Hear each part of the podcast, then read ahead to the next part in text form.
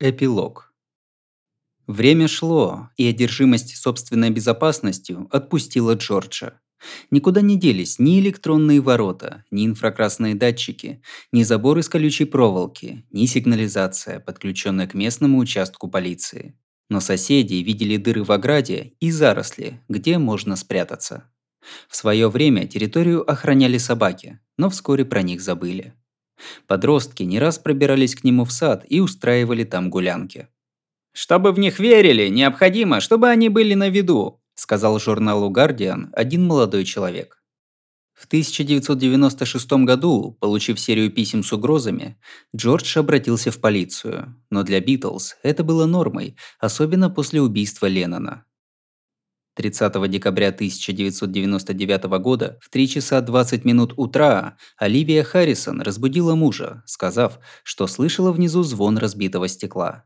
Сперва ей показалось, что в соседней комнате рухнула люстра. Но вскоре раздался отчетливый звук шагов.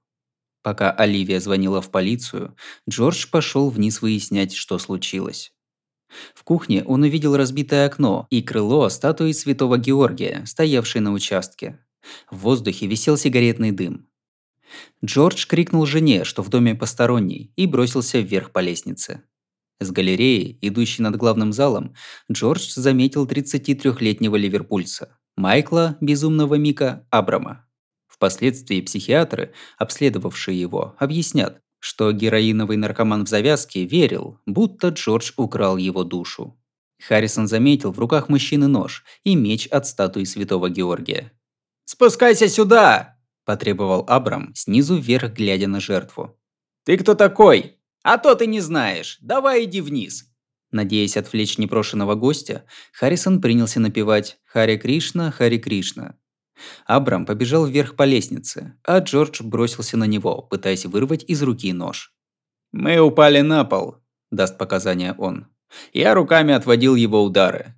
Он сидел на мне и тыкал ножом в грудь. Сзади Абрама появилась Оливия и несколько раз ударила его кочергой. Обезумевший Абрам кинулся за ней и вцепился ей в горло. Борьба продолжалась среди подушек, в той части особняка, где Харрисоны медитировали. На стены и ковер хлынула кровь. Абраму удалось снова ранить Джорджа. Харрисон почувствовал, что силы его слабеют. Один из семи успешных ударов ножом пронзил его легкое. «Я слышал, как воздух выходит из раны и чувствовал кровь во рту», – сказал бывший Битл. «Я уже думал, что рана смертельная, что нас обоих убьют». Оливия не собиралась мириться с собственной участью. Схватив настольную лампу, она стала отбиваться от врага. Тот вцепился в шнур и попробовал набросить его на шею жертве. Оливия швырнула лампу в Абрама и побежала вниз по лестнице. Абрам напоследок ударил Джорджа той же лампой по голове и бросился вслед за Оливией но потерял сознание от потери крови и был арестован прибывшей полицией. В отличие от Чепмана, безумного Мика признали клинически сумасшедшим.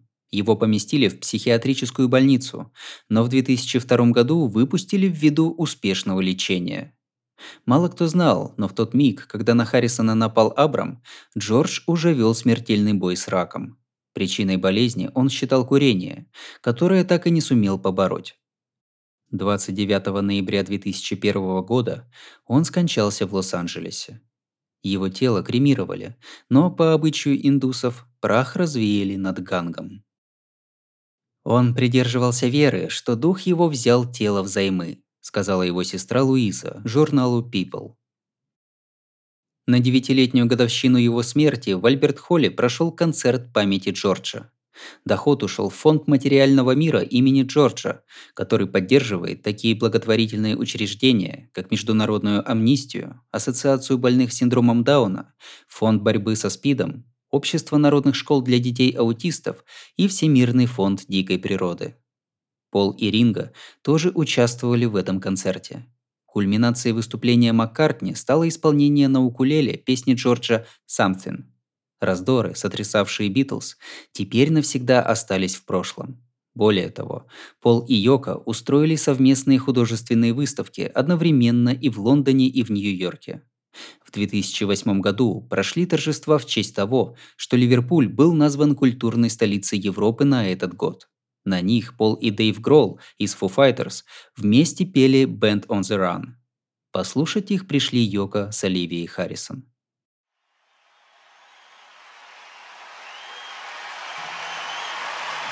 At this point, we would like to welcome a special guest to the stage. Ladies and gentlemen, please welcome Mr. Dave Grohl.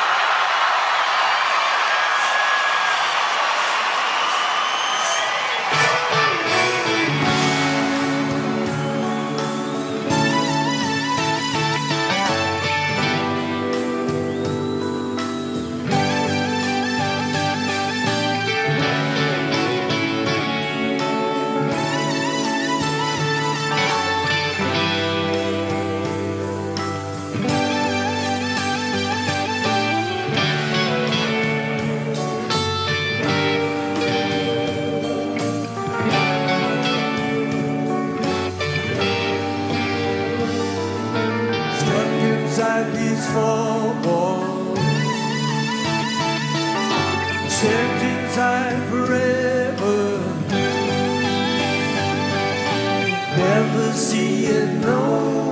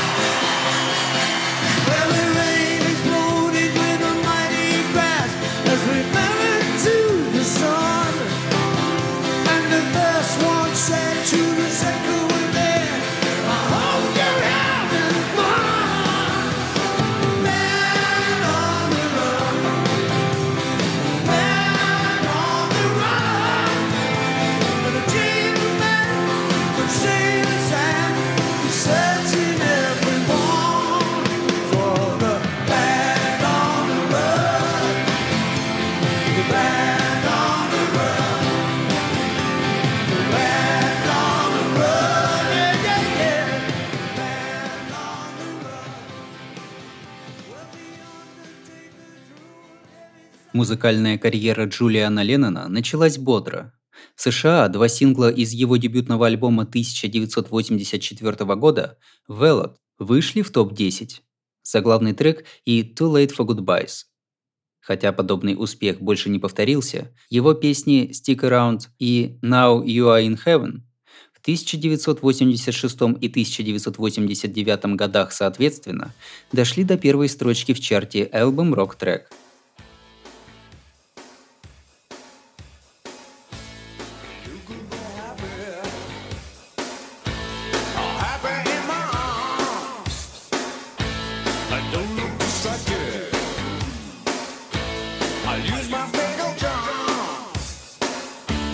you could.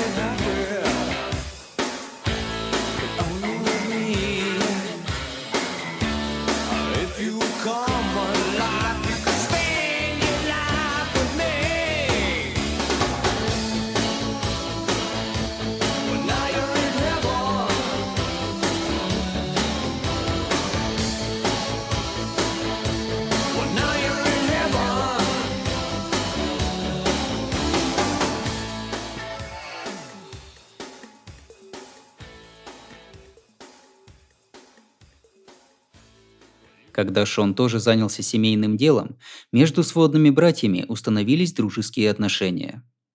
Если у нас получается встретиться в Англии или Японии, потому что он тоже колесит по миру собственной группой, приходит ощущение, будто нашел постоянного брата. Моя любовь к нему безгранична, сказал Джулиан в 1999 году в газете Austin Chronicle. Весь разговор он избегал обсуждать наследство Джона и прочие скользкие темы. Но в заключении добавил. Мы любим друг друга искренне и открыто, несмотря на всякую фигню, о которой вообще говорить не стоит. На какое-то время Джулиан отошел от музыкального бизнеса. Он стал продюсером и диктором гипнотического документального фильма «Whale Dreamers» об образе китов и млекопитающих в культуре одного племени и его связи с древними цивилизациями. А потом, во время работы над новым альбомом «Everything Changes», у него случилось озарение по поводу отца. Все началось, когда он узнал, что его подруга детства, Люси О'Доннелл, та самая из «Люси in the Sky with Diamonds», страдает от волчанки. Джулиан не слышал о бывшей однокласснице, ныне Люси Воден, с тех пор, как после развода родителей перевелся в другую школу. Он свалился ей, как снег на голову. Позвонил ей в Саррей, город на юге Англии, чтобы пожелать здоровья. Они начали общаться и быстро обнаружили, что оба увлекаются садоводством. Джулиан слал подруге чеки, чтобы она тратила их на свое хобби. Связь Люси с песней не принесла ей радости. Будучи подростком, я сделала ошибку. Рассказала друзьям в школе, что я та самая Люси из песни. А они ответили, нет, не может быть. Мне родители объяснили, что песня о наркотиках. Поведала она агентству Associated Press. Тогда я не знала, что такое ЛСД, так что я стала держать этот факт в тайне. Борьба с волчанкой длилась целых пять лет. Джулиан пытался поддерживать подругу, посылая ей цветы и смски. Но 28 сентября 2009 года Люси умерла. Через месяц Джулиан посвятил ей песню и спел ее дуэтом с Джеймсом Скоттом Куком. Его бабушка тоже Люси и тоже страдала от этой болезни. Весь доход от продажи сингла «Люси» перечислили на исследование волчанки –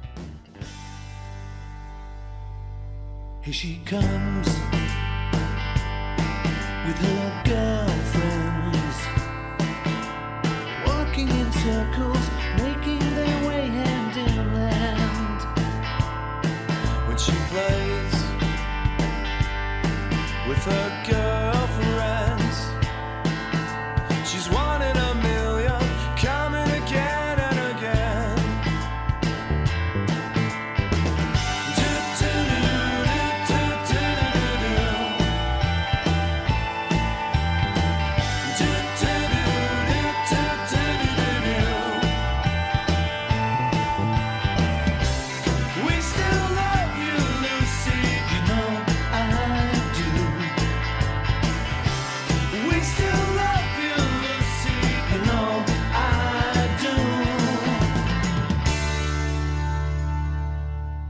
she laughs.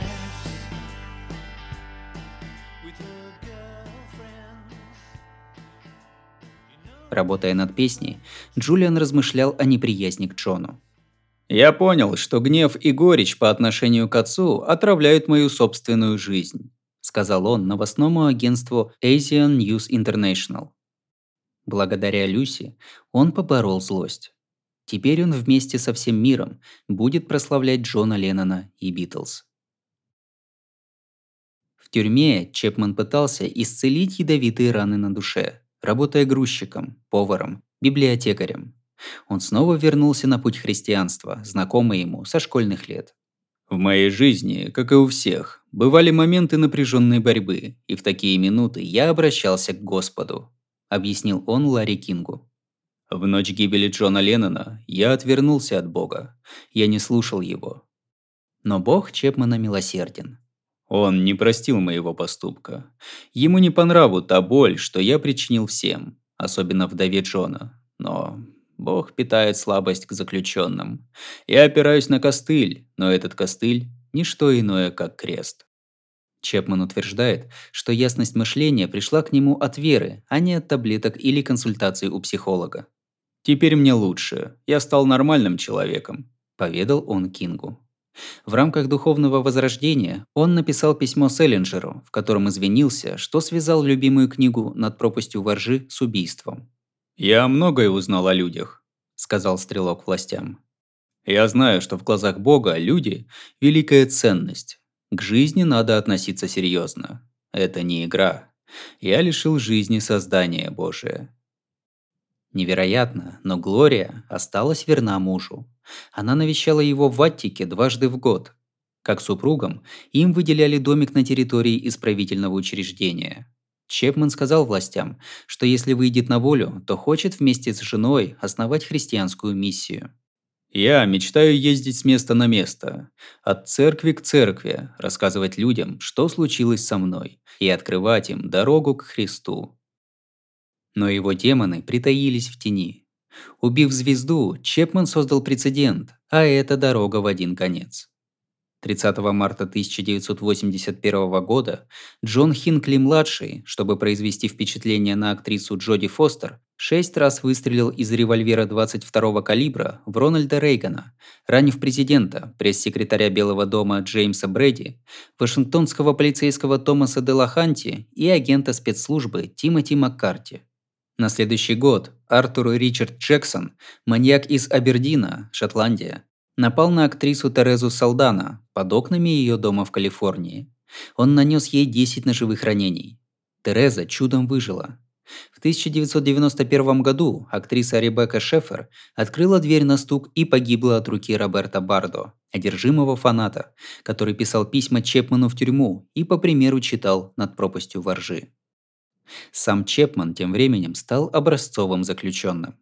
Он явно проявлял сострадание, утверждая «Теперь я понимаю, что Джон Леннон в первую очередь был человеком. Был ли он битлом, звездой, не играет роли. Он дышал, а я отнял его жизнь. Мне нет оправдания. Мне очень жаль, что так вышло». Несмотря на это, его прошение о досрочном освобождении отклоняли – а Йока отказывалась и думать о том, чтобы простить его. Чепман вроде бы понимал ее чувства.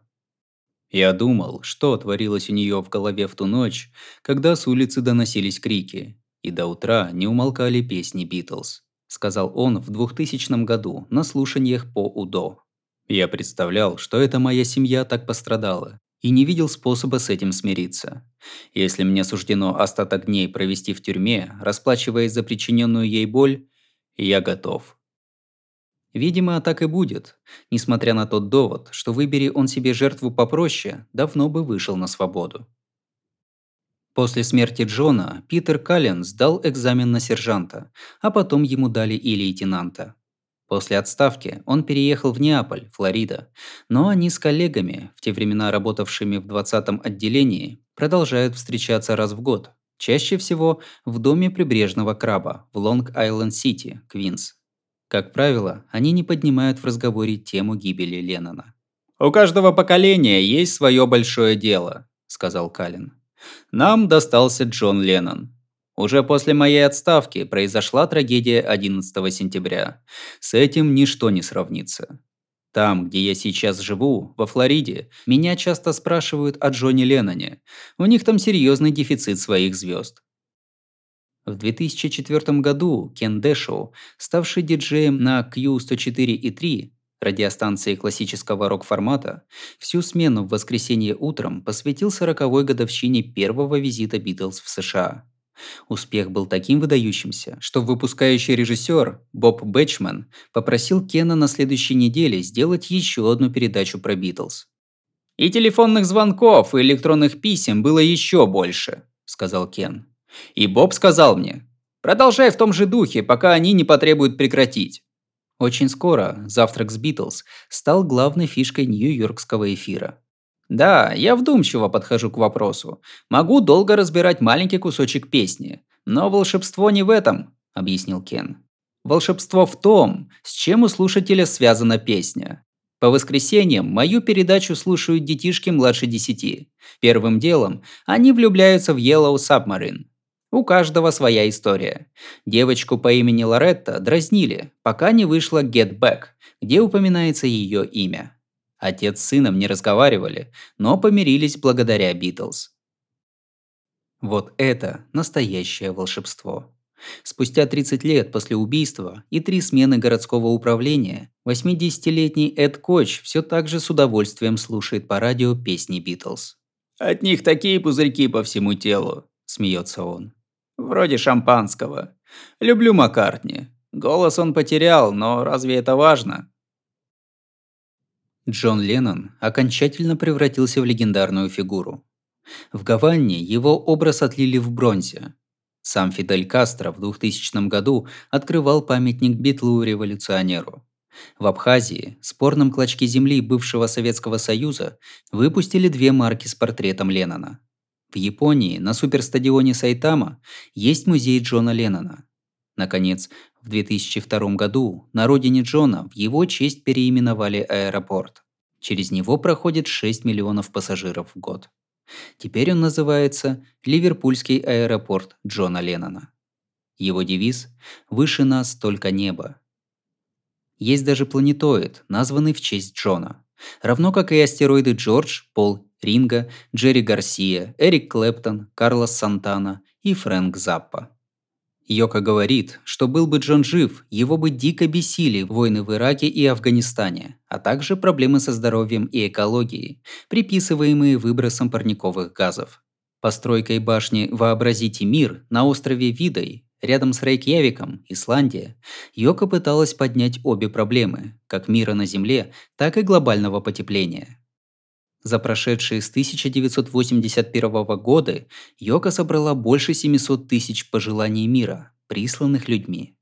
Их зарыли под башней, где установлено 15 прожекторов, запитанных от геотермального генератора.